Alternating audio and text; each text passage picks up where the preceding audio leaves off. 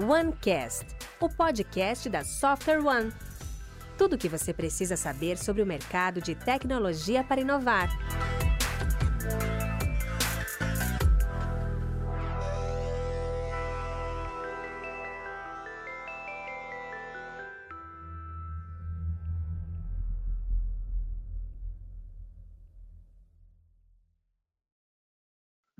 Show, show de bola. A gente está à vontade, né, Felipe? Estamos super muito, à vontade. Muito à vontade. Esse é o problema, esse é o problema. Mas vamos lá, pessoal. Primeiro, boa noite. Obrigado pela participação de todos. Né? Como alguns já conhecem, muitos não. É, me chamo Felipe Gonçalves, eu trabalho aqui dentro da Software na área de cloud, né, de serviços. Então, tô, trabalho diretamente aí com alguns projetos, muita coisa direcionada para a parte de produtividade do Office 365.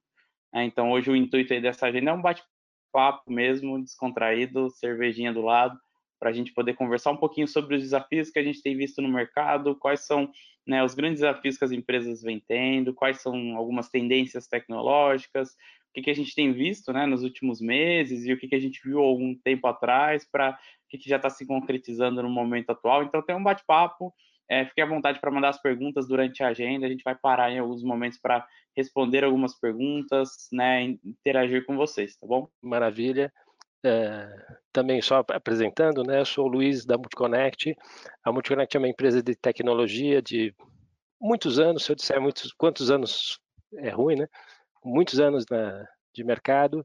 A gente tem atuado nas soluções Microsoft soluções em nuvem, tanto a nuvem Azure como a linha do Office 365 temos falado bastante sobre Office 365, em especial Microsoft Teams, por todas as razões que a gente já sabe, já está cansado de, de, perceber.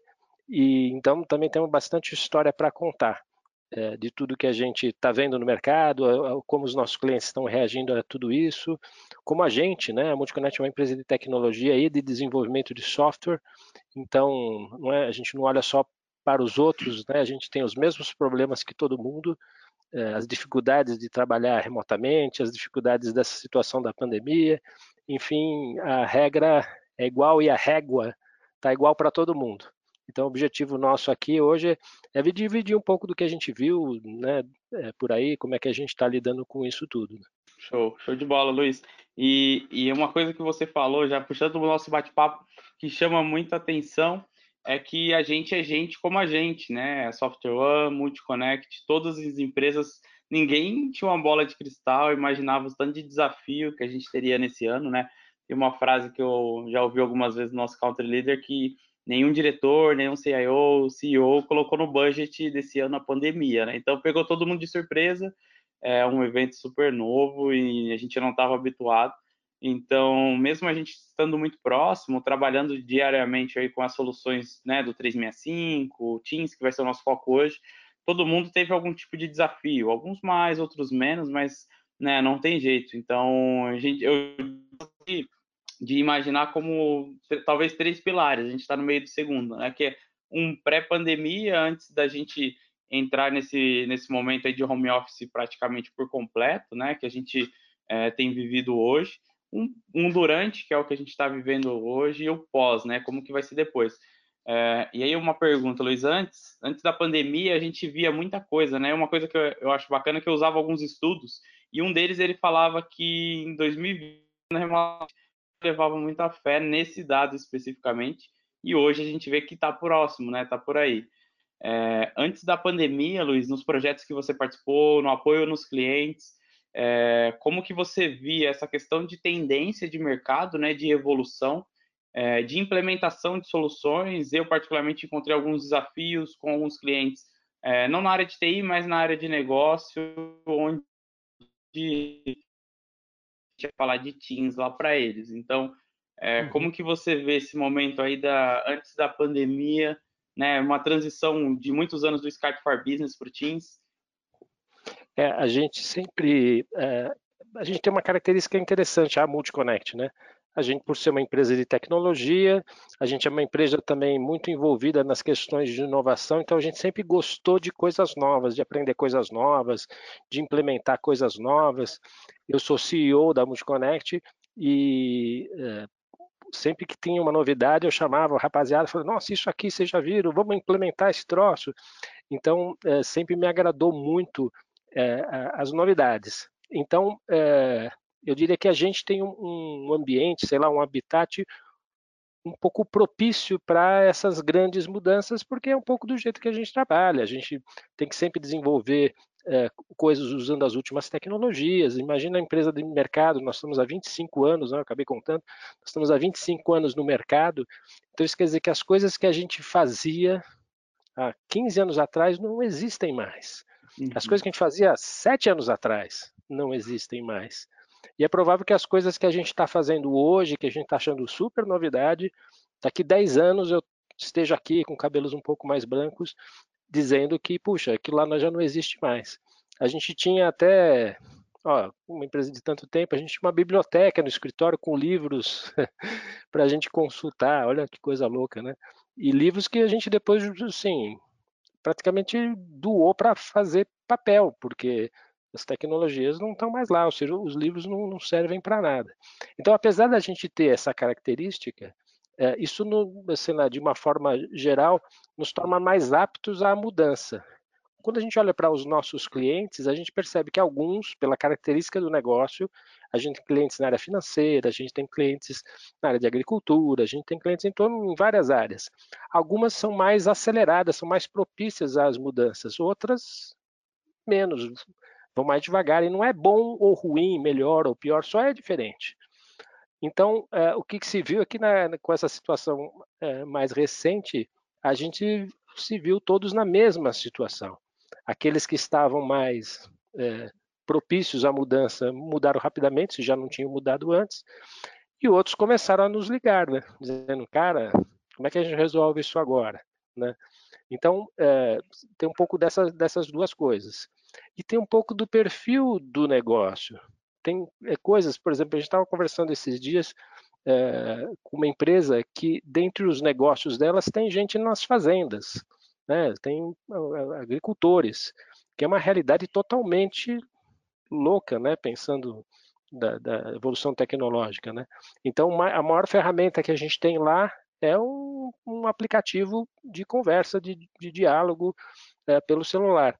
Então, a gente tem que também lidar com o ritmo de cada um, com as características de cada um, e não achar que só porque a gente é da tecnologia, que a gente acha tudo lindo, é, que tudo serve para todo mundo. Né?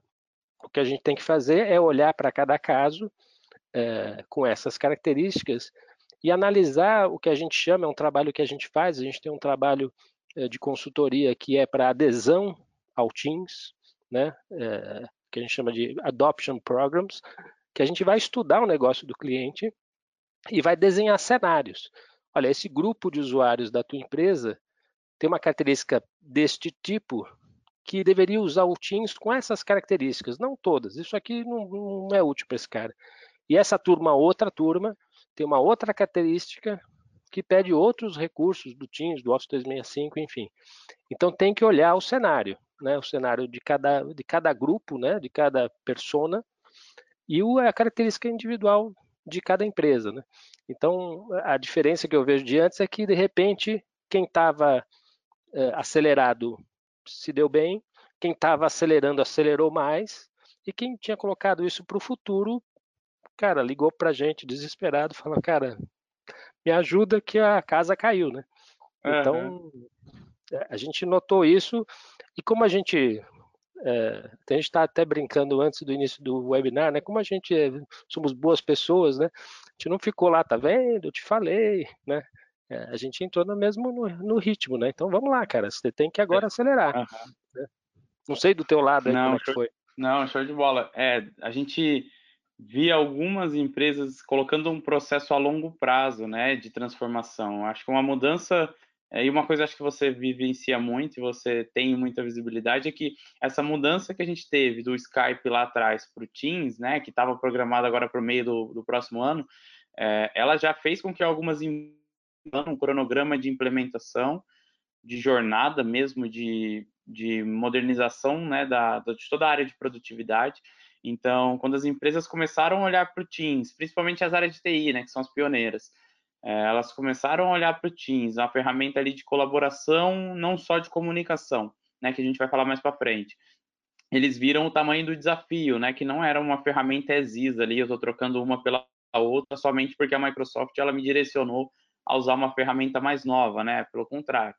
É, então, o que a gente pôde vivenciar é que tinha algumas empresas que já tinham um plano desenvolvido, traçado, bem definido, é, mas infelizmente a pandemia, ou felizmente, na verdade, a pandemia fez acelerar esses planos, né? Então, a gente viu ali diversas áreas de negócio que eram relutantes, né? Onde, ah, eu já estou acostumado, trabalho, funciona bem, né? O Skype, e, e acabava tendo uma certa relutância. E aí, passando esse momento, né? Acho que distanciamento social é uma palavra que impacta muito no, no dia a dia de trabalho das pessoas é, elas perceberam, começaram a ver o valor do Teams e parou pra, de olhar o Teams com aquela ferramenta de comunicação e começou a olhar o Teams como uma ferramenta de colaboração, né? Uma coisa que eu gosto bastante de, é, de falar e comentar é que o Skype ele tinha apenas um pilar, né? Uma audioconferência, uma vídeo, né? Tem é, um, um escopo muito fechado ali, são poucas tarefas, poucas atividades que ele faz. É, e quando a gente começa a expandir isso para o Teams, a gente entra num modelo um pouco mais amplo, né? Quando a gente tem o Teams ali com toda a parte de colaboração, você tem a parte do Excel, você começa a interagir é, em conjunto com outras pessoas, fazendo com que esse distanciamento não importa que impacta, mas ele tem um impacto um pouco menor, né? Fazendo com que as pessoas, mesmo longe, elas tenham uma ferramenta que aproxime elas ali, por exemplo, numa coautoria, né? a gente às vezes parece tão simples, mas você trabalhar com uma pessoa em tempo real no mesmo documento, quanto de diferença não faz isso, né? Quando você está fora do escritório. É, então, esse momento ele foi para também abrir os olhos, né? E aí é, essas empresas que elas já tinham essa jornada acelerou, mas a gente eu vi muitas muitas empresas que eu tive, tenho contato é, que eles tiveram que desenvolver um plano, digamos, inicial, né? Desde o zero agora a partir do momento de pandemia é, a gente apoiou aí uma série de clientes, habilitando Teams, clientes que nem usavam o 365, não tinha nenhum Skype, por exemplo, também. Mas isso foi bacana porque não foi nada de outro mundo também, né? Acho que um trabalho em conjunto a quatro mãos aí, é, entre alguns times, Software One como cliente, foi bem bacana porque a gente conseguiu aí empenhados em alguns objetivos, né? Priorizando é, esses objetivos, a gente conseguiu implementar o Teams em alguns dias, manter tudo ok para clientes que não tinham né, nada na plataforma do 365. É, e aí, quando você, você entra nesse nicho, né, você, a gente falando de uma solução SaaS, é tudo muito mais fácil, né? Então, é quase um plug and play ali, a gente tem poucas configurações que são necessárias, é, que fazem com que você possibilite o pessoal trabalhar remotamente, sem, sem nenhuma dificuldade ali, ou com menos dificuldade que seja. É. O, o, você sabe que no começo do ano, é, lógico eu não vou dizer o nome, mas estou me lembrando aqui de um cliente que a gente foi falar de, dos nossos programas de adesão. E você falou do Skype, eu lembrei agora, e ele falou assim: Bom, Luiz, né, ele era meio despachadão, muito gente boa, mas despachadão, falou assim: Bom, Luiz, o, o Teams é o novo Skype, né? Eu falei: Então, é, não, né? É, e, a visão que ele tinha, não, porque a Microsoft está dizendo que vai sair um, que vai entrar outro, então deve ser a mesma coisa. E porque quando a gente fala dos programas de adesão, por exemplo, fala assim, ah, então é um bando de workshops, né? Você vem aqui treinar, porque as ferramentas de colaboração, com conceito de colaboração, né, não basta treinar, né? Porque treinar na boa, você vai lá assistir um vídeo, tem quilos de vídeos na internet, bons, ruins, péssimos, mas tem todos os tipos de vídeo na internet. Mas é, tem que começar com uma, uma, mudança da forma de trabalhar. Né? A gente, é, contando um pouco da nossa experiência, de novo, uma empresa de desenvolvimento de software é, com um público muito jovem, né? Os desenvolvedores normalmente são, são meninos e meninas jovens, é, com uma super acelerados. Então, é, caiu muito bem para nós quando a gente começou a usar o Skype lá atrás e quando chegou o Teams, a gente começou a usar essa capacidade de trocar informações muito rapidamente. Nós mudamos a nossa operação completamente, isso há bastante tempo atrás, para que a gente troque, toda a forma de trocar, nossa, o nosso centro de troca de informações fosse o Teams. Então, hoje, até é, documentação de projetos a gente tem dentro do Teams. Então, você tem um, projeto, né, um pouco mais para frente eu conto mais em detalhes, a gente cria um espaço dentro do Teams onde tudo sobre aquele projeto fica ali. Arquivos, os chats, as conversas entre a equipe. Então, dá para rapidamente, quando o projeto volta, isso acontece às vezes, né? Ah, vamos fazer uma segunda fase, então vamos, recu vamos, recuperar o projeto que a gente executou há um ano atrás. Então você volta lá, estão lá os documentos, estão os arquivos, estão as conversas, então você meio que faz um, um refresh daquela situação. É, a Multiconnect usava o Skype para telefonia já, o Skype for Business. Então a gente tinha a nossa telefonia é, passando pelo Skype for Business. E a gente, lógico, né, podia dizer que somos uma empresa de visão, né, que nós antecipamos tudo, que não é verdade. A gente, é, no final do ano passado, em dezembro do ano passado, foi tipo a última atividade do ano, nós migramos a nossa telefonia do antigo Skype for Business para o Teams. Então, hoje, a gente tem toda a operação nossa em cima do Teams, inclusive a telefonia. Então, quando veio a pandemia, é, e a gente decidiu rapidamente, lá no dia 15 de março, nem havia ainda é, essas coisas de ficar em casa, a gente decidiu mandar todo mundo para casa e, é, na verdade, não mudou nada, porque o telefone continuou tocando na minha mesa, ou quer dizer, no meu computador, que mudou de mesa, é, o ramal dos, dos, meninos e das meninas são nos mesmos lugares, cada um no seu computador, levou o notebook para casa e a vida continuou.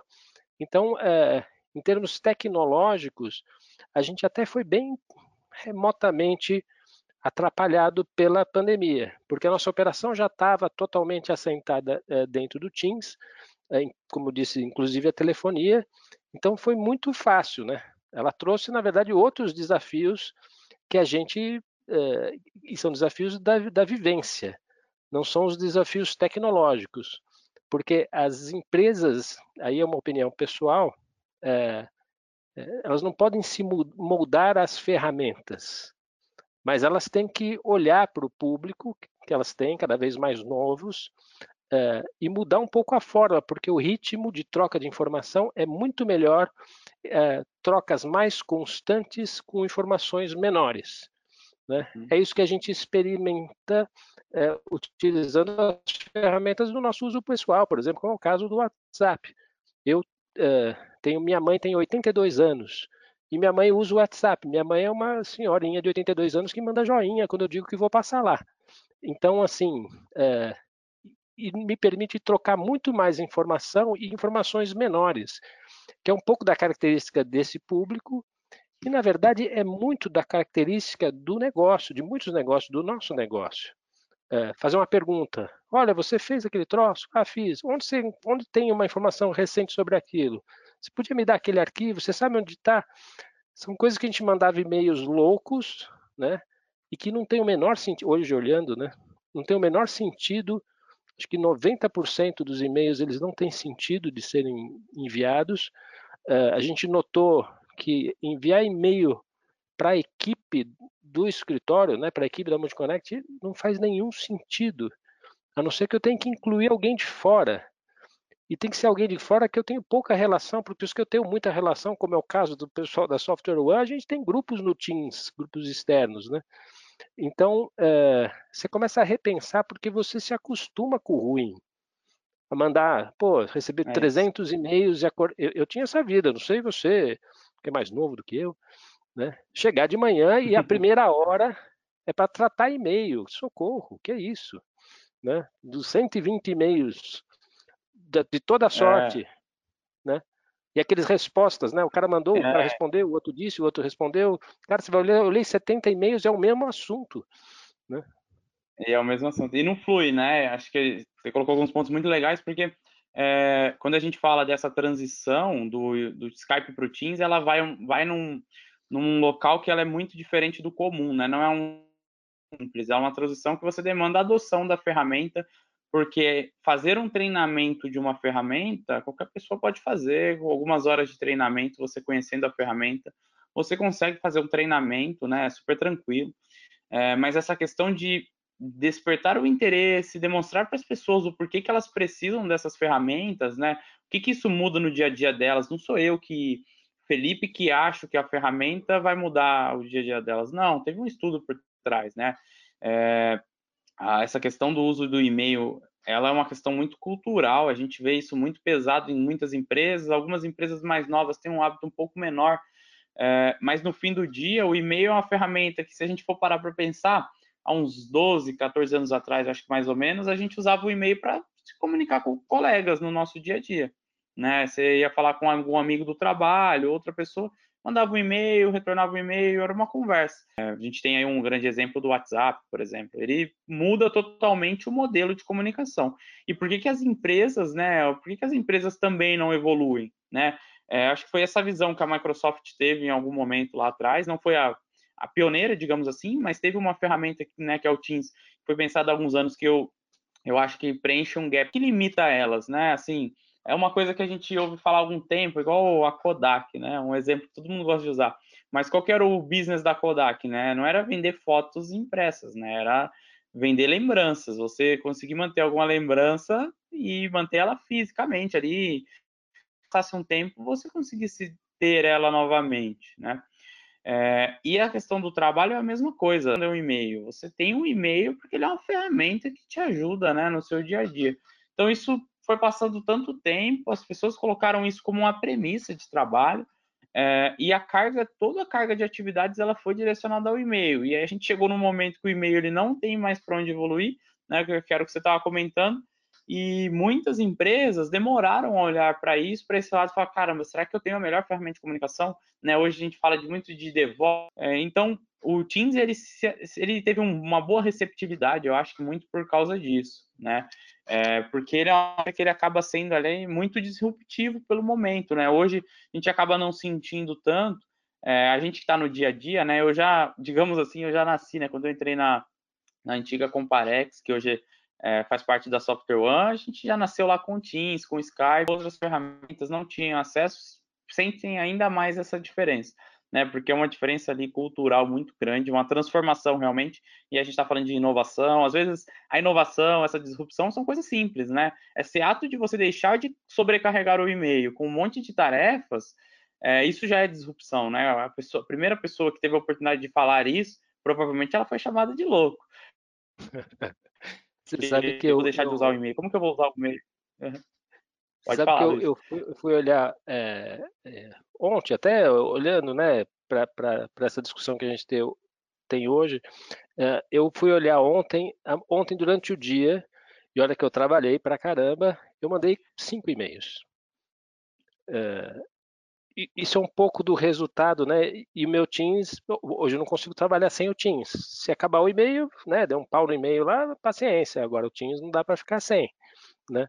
Então, o, o, é uma coisa até que é, lá atrás, quando a Microsoft começou a falar do Skype e falando de telefonia no Skype, eu lembro que um cara disse uma coisa que me marcou bastante e ela é, é muito aplicável e, e, acho muito inteligente, que a gente se acostuma, primeiro que a gente se acostuma com o que é ruim.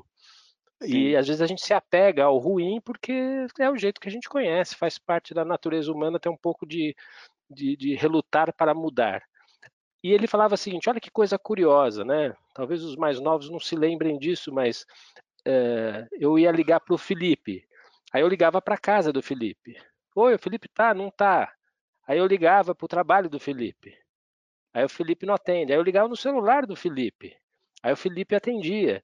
E aí o cara, na, na palestra dele, falou assim: você não está ligando para o Felipe, você está ligando para os dispositivos do Felipe. Né? A gente precisa parar de procurar os dispositivos e precisa começar a procurar o Felipe. Então, por exemplo, no Teams, você não tem, né, se você olhar, você percebe, mas você não, você chama o cara do teu trabalho, como eu chamo vários aqui, você não sabe se o cara está respondendo no celular, se o cara está respondendo na web, se ele está, porque não interessa saber. Né? Eu quero mandar informação e quero receber uma resposta ou vice-versa, né? Então, uh, essa, essa, a, a, garantia de que a informação vai chegar para o destinatário aonde ele estiver é um pouco do que abre as portas para o que a gente está vivendo. Eu não sei onde estão, uh, até bem pouco tempo atrás, antes da pandemia, às vezes eu mandava lá um, um chat, uma mensagem, compartilhava um arquivo e eu era capaz, lá do escritório da onde eu sentava, esticar meu pescocinho e ver lá o cara lá Entrar, no né? fundo. Né? Será que né? ele está tomando um café? É, deixa eu ver se ele está ligado lá. Né? Porque se ele levantar e vier falar comigo, porque eu disse assim, ô Felipe, dá uma chegada aqui para a gente trocar uma ideia, né? Aí se eu esticava o pescoço e o cara levantou. Eu falei, pô, o cara recebeu lá, né? Aqui. Eu não faço, não tenho como, não tenho pescoço para levantar e ver a cidade toda, né? Mas é, essa, essa capacidade da informação chegar, da informação chegar mesmo que o cara esteja fazendo outra coisa e, e vai, vai, vai dar uma resposta. É, então, a, a, acelera muito a, a, capacidade de troca de informações, porque a informação é objetiva, você não Sim. tem que mandar um Oi, tudo bem? Vamos falar do assunto tal. Pô, estou conversando dentro do grupo do projeto X. É, é óbvio que eu estou falando sobre o projeto X, eu não preciso fazer uma introdução, né? É, fazer um, uma redação. É, facilita e, e muito e às vezes a gente tá para um e outros uhum. responderem, né? que também é legal, né? Você pergunta, Sim. ô João, Sim você tem a última versão? Aí a Mariazinha fala assim: Ah, eu tenho porque eu mexi nisso ontem. Fala, Puxa, que ótimo, eu perguntei para todo mundo ao mesmo tempo, né? Não, com certeza. E até porque facilita muito, centraliza os assuntos, você tem mais agilidade realmente informação, né? Isso que você falou de você usar uma equipe, você, é, você não precisa ficar retomando o assunto dizendo por que, que você está entrando em contato. A pessoa sabe sobre o assunto, né?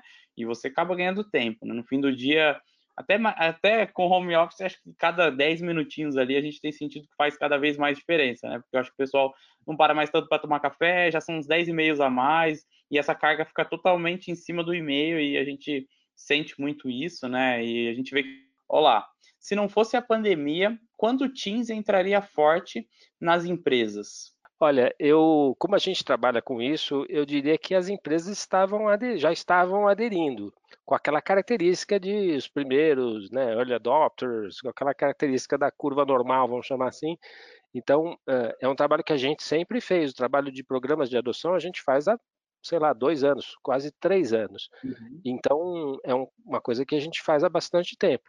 Então, é, eu acho que, que o, o, Teams, a característica do Teams, dentro do pacote Office 365, né, é, tem muitas outras coisas legais lá no Office 365, mas falando do Teams, que é o nosso foco aqui, é, as empresas já vinham adotando.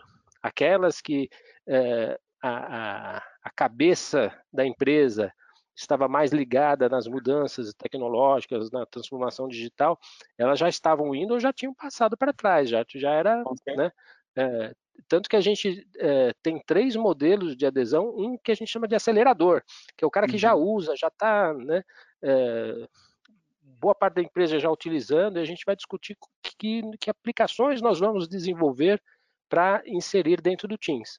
É, então, muita gente já tinha passado embaixo dessa ponte aí, essa água já tinha passado embaixo dessa ponte. Acho que aqueles que são aqueles que adotariam mais lentamente depois, se viram diante desse dilema aqui. Né? É, é, recentemente, a questão de 10 dias, conversando com uma grande empresa, é, vou dizer nem que mercado, mas né, do mercado de energia, e que tem muitos funcionários e tem muitos caras do Teams, é, a gente vai fazer um programa de adoção, apesar deles já estarem usando, porque eles estão usando e, e, eles não têm certeza se estão usando da forma certa. A coisa entrou no afogadilho, então é, é, preciso voltar um pouquinho para trás. Falar, legal, então eu não preciso falar muito da ferramenta porque está todo mundo usando. Mas pô, vamos voltar a falar de cenários? Vamos falar de novo qual é o jeito certo de usar, quais são os casos, o que, que dá para deixar de né? utilizar, né? né? O que, o, o que importante isso, né? Que ferramental, que forma de trabalhar você vai deixar de fazer? Porque, uhum. ah, tem uma ferramenta lá e, e há uma subutilização. O cara usa aquelas três, cinco coisas que ele aprendeu, que é ótimo. Mas gente que fala, beleza, a gente passou, a gente, o pessoal está em casa, a gente está usando, mas agora a gente quer voltar, dar um banho de loja e, e ver se a gente está fazendo direito. E rapidamente, numa conversa, falei, não, vocês estão fazendo, não dá para dizer que estão fazendo direito. Então, é, eu acho que sim, naturalmente acelerou, mas eu acho que acho que mais um ano e meio muita gente ia passar embaixo dessa ponte aí, não sei a tua opinião. É, a Microsoft, ela na, na, movimentação, naquele anúncio, quando ela anunciou o fim do Skype, né, ela deu aquela, aquela data para o Skype é, ser descontinuado, ela já iniciou esse processo de aceleração. Eu vejo que muitas empresas estavam começando a conhecer o Teams, porque era uma ferramenta que estava começando a ganhar muita escala. Ele cresceu muito rápido, assim, ele é, tem um dado que, que eu gosto muito, que ele é a ferramenta de o aplicativo de negócio da Microsoft que ele mais cresceu em menos tempo, né? Então, assim, se a gente para pensar, olha a Microsoft, o tamanho da Microsoft, a quantidade de, de lançamentos que a Microsoft já fez, e o Teams ele é a ferramenta, né, de negócio aí que teve um crescimento mais rápido de toda a história. Então, ele era um processo contínuo. Eu concordo, acho que foco era demonstrar o potencial, né? A gente tem uma metodologia que ela que ela tem esse intuito, né, de demonstrar o potencial da ferramenta, como que eu aplico isso no negócio realmente. É, e quando a gente começava a levar esse discurso em diversos clientes, né, a gente conseguia mapear diversas necessidades, diversas dores é, que os clientes tinham, áreas de negócios tinham no dia a dia. Começava a mostrar uma maneira nova de trabalho, né? A gente ouve aquela palavra, aquela frase de modern workplace, né, que a Microsoft ela denomina o pilar de produtividade é, Modern Workplace, né, o, o, modelo de trabalho do futuro, né?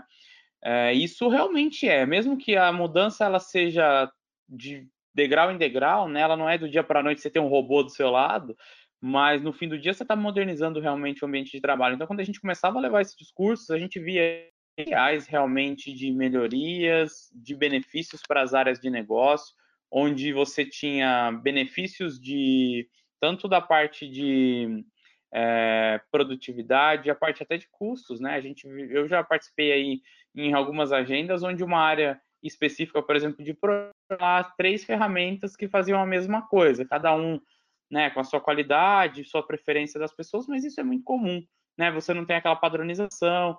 Então, é, o Teams ele veio e, e, na minha visão, Marcos, ele veio fortemente para poder transformar realmente. Então, né, pegando essa pergunta que o Marcos fez, eu acho que estava bem encaminhado.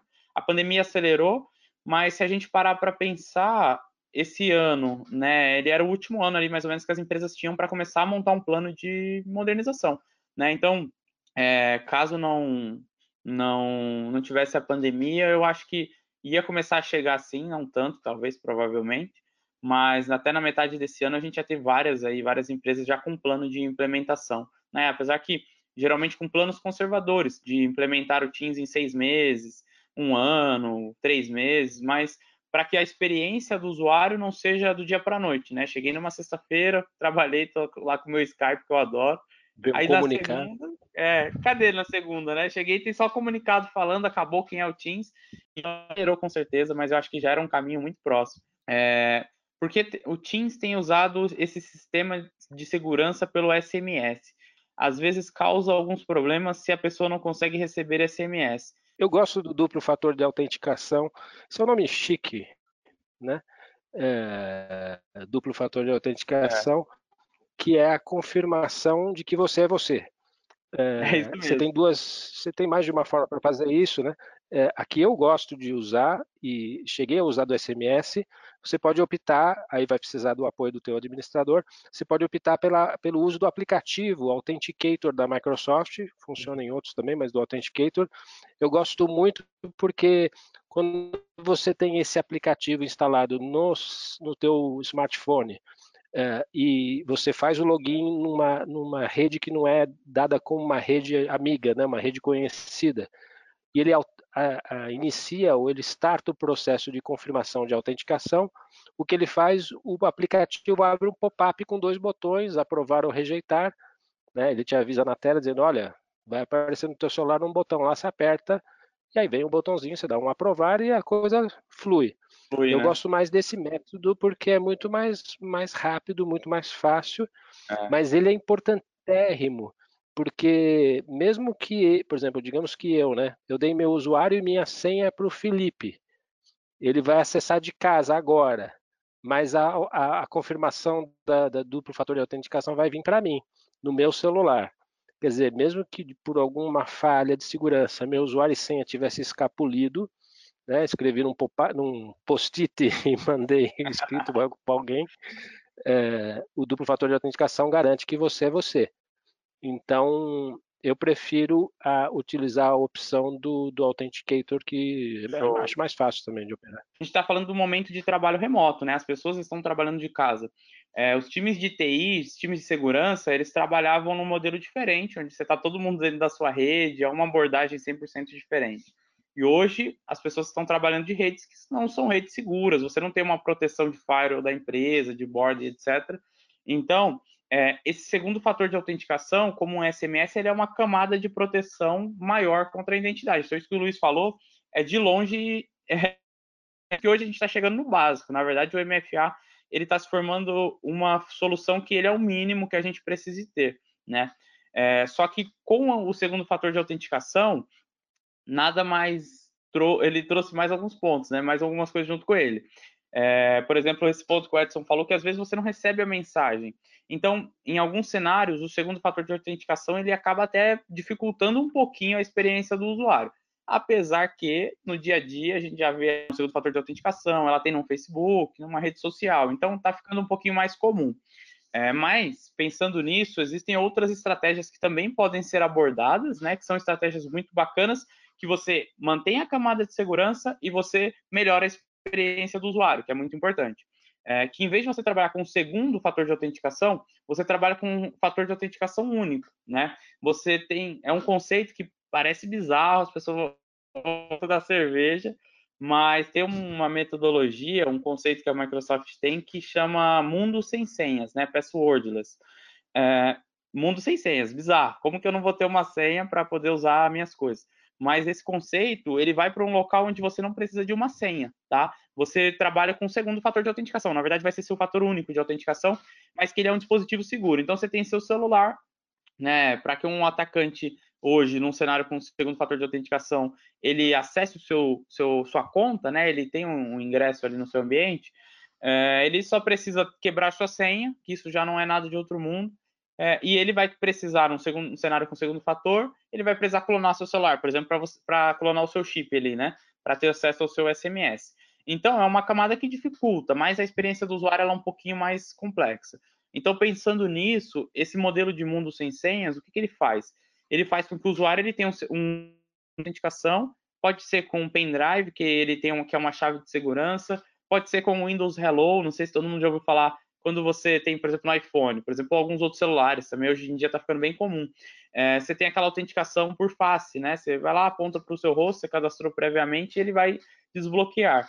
Então, é, isso tem vindo muito para o mundo corporativo. Então, você consegue autenticar na sua máquina através do Windows Hello sem ter uma senha. E isso é benéfico, por quê? Porque o usuário não vai precisar ficar de. A gente sabe que hoje aquelas senhas super fortes ela é complexa de se lembrar, né? É difícil você ter uma senha é, que você lembre tão fortes que eu não consigo lembrar, né? Você é tem que ter 70 caracteres, 115 caracteres especiais, Especial, tem que ter uma vírgula, um ponto, maiúsculo, minúsculo, pô, né? Não dá, né? Difícil. O usuário é usa a mesma senha do ambiente particular dele, né? Que isso é bem comum, que aí você já tem uma pequena brecha de segurança. Você tem o cenário onde o usuário ele está salvando a senha num local que não é seguro, né? Porque é uma senha complexa, ele usa um gerador de senhas e ele não se recorda da senha, né? Isso acontece bastante. E tem aquele outro cenário que é o usuário que ele coloca uma senha recorrente. Então, aquele intuito de ter uma senha, né? Porque a senha já não é mais tão forte assim, né? Porque o usuário ele arruma algumas maneiras de facilitar o dia a dia dele. Então, por isso que esse modelo de mundo sem senhas, ele tem cada vez mais tem sido que... implementado nos nossos clientes. Pode Mas você sabe que, que, essa questão, né, puxando até para outro lado, é, essa questão são questões que estão aparecendo justamente pela, pela situação que nós estamos vivendo, que as pessoas mais em casa, né? Eu, é, por exemplo, tenho amigos de diversas áreas de negócio e, e conversando com eles esses dias, é, dois deles me reportaram a dificuldade de, primeiro, saber o, o, o no que o cara está rodando as, as, aplicações em casa, que, que tipo de computador, que tipo de PC, né? E aí tem, a gente tem recursos dentro do, da camada do Azure para você monitorar o que está acontecendo dentro das máquinas, o que, que elas estão, se elas estão ligadas, se elas não estão. É, segundo, a questão da segurança, que da onde puxou essa, essa pergunta. É, terceiro, a, a se essas pessoas, é, falar de um jeito delicado, qual é o nível de produtividade que essas pessoas estão tendo em casa? É, essa é, uma, essa é a pergunta de conversando com muita gente nesse, nesse último milhão, né? mês, né? principalmente. É a pergunta de um milhão de dólares. Porque empresas grandes têm uma camada de pessoas que estão em casa sem trabalhar porque são de, de áreas mais humildes da cidade e que não tem internet, ou cara não tem um, uma máquina, enfim. É, tem uma turma que está trabalhando, tem uma turma que diz que está trabalhando, é, então a pergunta é assim, o quanto esse é, essa esse modo de trabalhar está é, sendo produtivo? A gente sabe que, por experiência, acho que de todos nós, você, pelo menos vou dizer da minha, vai, eu estou trabalhando mais horas por dia do que eu trabalhava antes, porque eu, estou praticamente entrando na mesma hora e saindo da mesma hora quando eu chegava e saía de casa. Quer dizer, aqueles 40 minutos de ida e de volta viraram trabalho. Isso quer dizer que eu estou mais produtivo? Não, isso quer dizer que eu estou trabalhando mais horas. Porque ser produtivo é outra camada do conhecimento. E, mas eu estou mandando poucos e-mails, então eu não estou trabalhando. Né? E é, define, é necessário definir o que, que é a produtividade, o que é trabalhar. Nem toda atividade pode ser medida por, por cases, né? por, por uhum. chamados. Então, por exemplo, um pessoal de call center, é, com todo respeito ao pessoal de call center, é, são, dem são demandas que chegam, o telefone toca, o cara atende, ele uhum. responde, ele fecha o chamado e encerra. A uma, ele atendeu uma, duas, quinze, vinte, trinta ligações. Eu posso, naquela, naquele universo, achar que atender 30 ligações é ser produtivo, atender 20 ligações não é ser produtivo. Agora, e no, por exemplo, no nosso caso aqui, nós somos uma empresa de desenvolvimento. Eu meço a produtividade da equipe pelas linhas de código que ele que, que o cara fez, podem ser ruins também. Às vezes, quatro linhas de código resolvem muitas coisas do que mil linhas de código.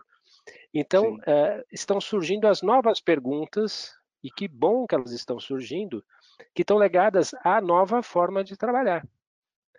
Então, a está mais discutindo, isso é legal para quem está fazendo isso há bastante tempo, como é o nosso caso. A gente estava, é, e, e, é uma característica de muitas coisas que a gente fez aqui na Multiconnect, quando a gente foi falar de internet, há muito tempo atrás, o cara fala, vem aqui, me conta a respeito disso. Aí você vai falar de nuvem, e o cara, antes de tudo, vem aqui me contar sobre isso. A gente trabalha com inteligência artificial, o cara, então vem aqui contar o que é isso. E com Teams, né? Vem aqui, me conta o que é isso. É, a gente, legal que a gente mudou um pouco essa página, e a gente está falando sobre, é, entre aspas, o que eu vou dizer, sobre os efeitos colaterais. Que bom que mudou, que mudaram as, as perguntas, porque estava meio chato, né? É, e as perguntas agora têm mais a ver, voltou, né? Tem mais voltou. a ver com, com essa experiência. Então, a respeito da produtividade, por exemplo, como é que a gente mede isso?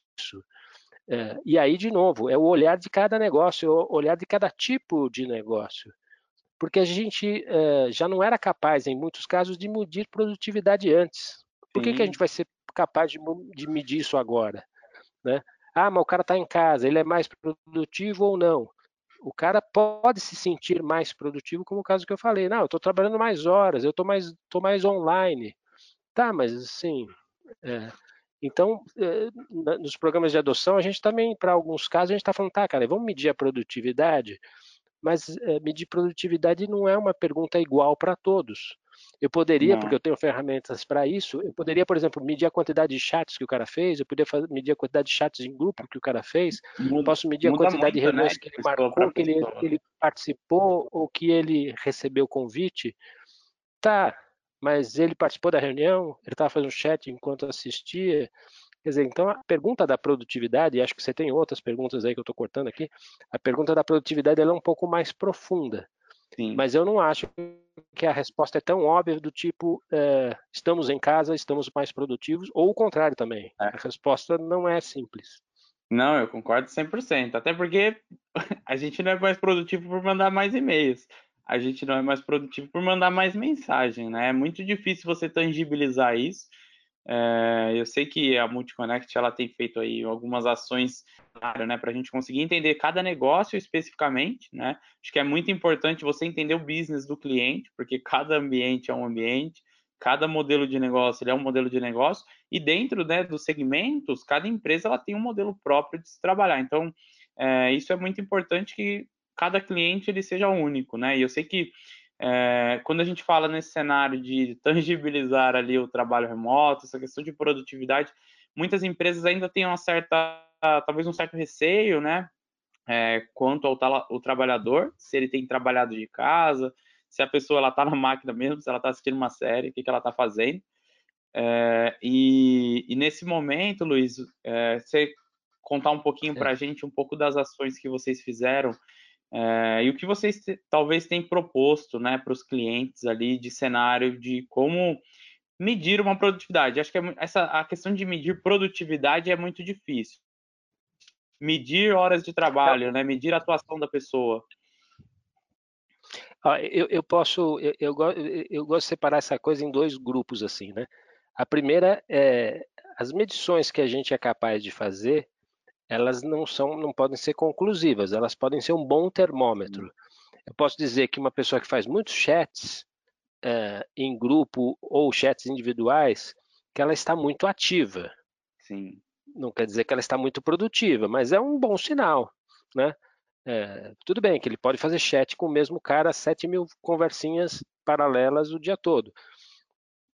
Participar de reuniões, né? Então a gente tem meios para simplificar, a gente tem meios de fazer medições de atividades. Esse é o conceito. Perfeito. Mas tem uma, um, tem uma outra, aí, saindo até da, da, da questão tecnológica, indo para a questão da, da gestão, é, tem uma coisa que às vezes a gente se esquece e que é, se a gente não desenvolveu antes, a gente perdeu de desenvolver, que é um pouco da confiança. Então, por exemplo, hum. hoje eu tenho na minha equipe, eu estou dizendo eu, Luiz, eu na minha equipe, eu tenho plena confiança uh, dos, do que os caras estão fazendo. Se eles estão dizendo para mim que estão fazendo certa atividade, que eles estão fazendo, eu tenho essa confiança, porque essa confiança eu desenvolvi uh, trabalhando com essas pessoas e senti uma dificuldade, e estou abrindo meu coração aqui, com uma pessoa, por exemplo, que eu contratei mais recentemente, que eu tive muito menos contato pessoal, e nós latinos gostamos de apertar, abraçar, beijar e cutucar. É, e, e, alguém que eu ainda não desenvolvi esse trabalho de confiança. Então, é, para não falar 70 horas, mas é, é um pouco, é, é o mix da, da atividade versus o quanto você confia no teu time.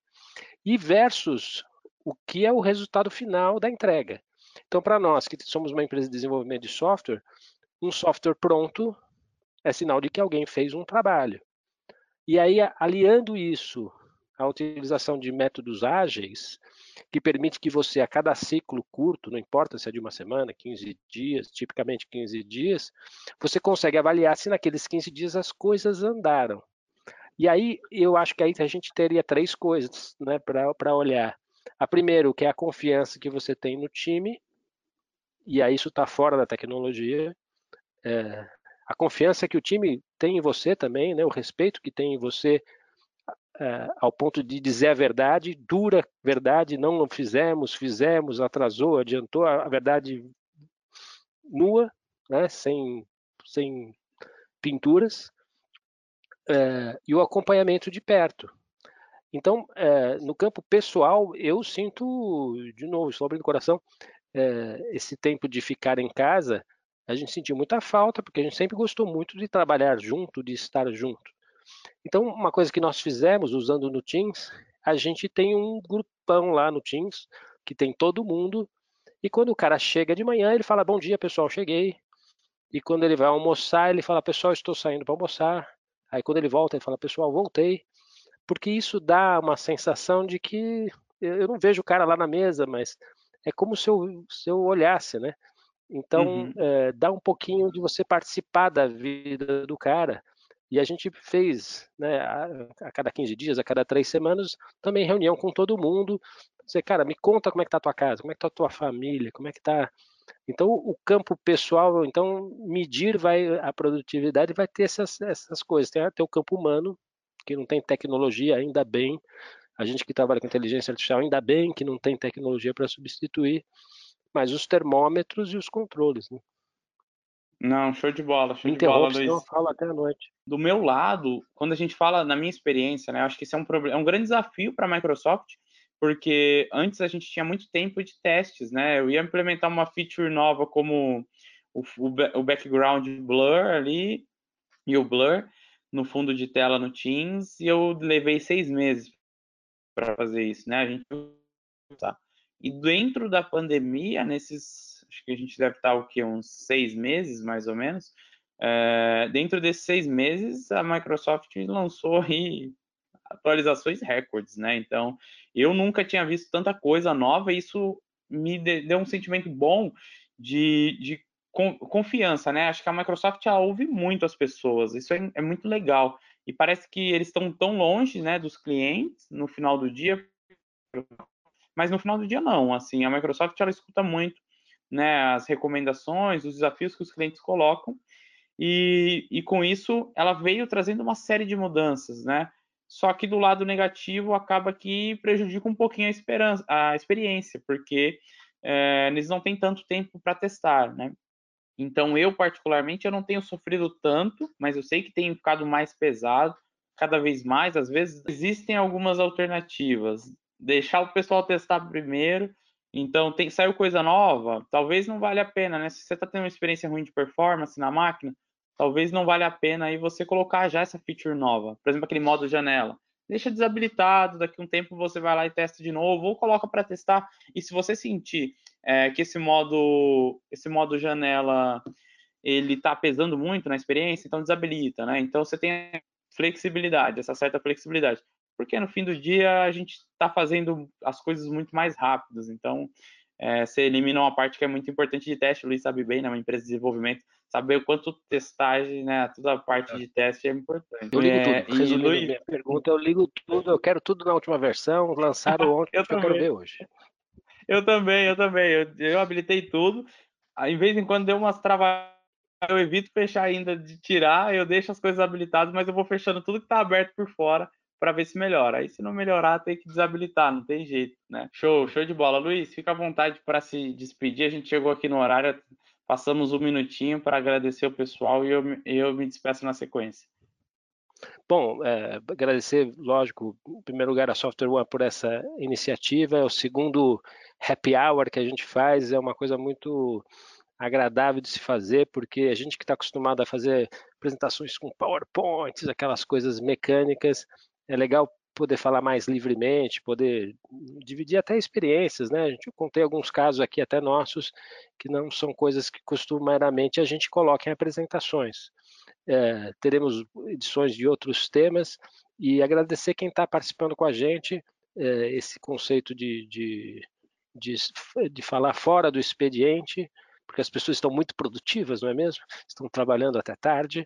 Então, agradecer vocês, a gente está à disposição, vocês vão me encontrar nos meios digitais aí, Luiz Viana vai me encontrar no LinkedIn, é, vai encontrar a gente aí nas comunicações da, da Software One, então fiquem à vontade para nos procurar enquanto empresa ou me procurar pessoalmente é, para a gente ajudar a passar essa fase, a gente é, aderir mais firmemente às ferramentas e fazer uma gestão mais moderna, né, mais modernizada na transformação digital, mas sem perder a característica legal né, de nós latinos, de olharmos para as pessoas como pessoas e medir a produtividade sem uh, esquecer que uh, são seres humanos que estão ali, que estão de, defendendo as nossas empresas. Show, show de bola, Luiz. Muito bom, muito bom. Obrigado pela participação. É, foi um bate-papo muito bacana Felipe. e diferente. Eu, Cadê particularmente, foi o meu primeiro. obrigado a todos, né, principalmente pelo horário. É, eu queria agradecer a interação de vocês, as perguntas. É, me coloco aqui à disposição. Se vocês buscarem no LinkedIn Felipe Gonçalves, Software One, vocês vão conseguir me encontrar. Tá? é, tiverem alguma outra dúvida, como que a gente consegue apoiá-los. Então, Software One como empresa, né, realmente, a gente tem uma camada de serviço muito grande, tá? Então, do meu lado, queria agradecer a todos. Obrigado aí pela, pela participação de todos e fiquem à vontade para entrar em contato. Tchau, gente. Até a próxima. Valeu, Felipe. Todos. Valeu, um Software One. Esse foi o OneCast, o seu podcast de tecnologia. Para entrar em contato, acesse softwareone.com.br. Ficamos por aqui. Até o próximo episódio.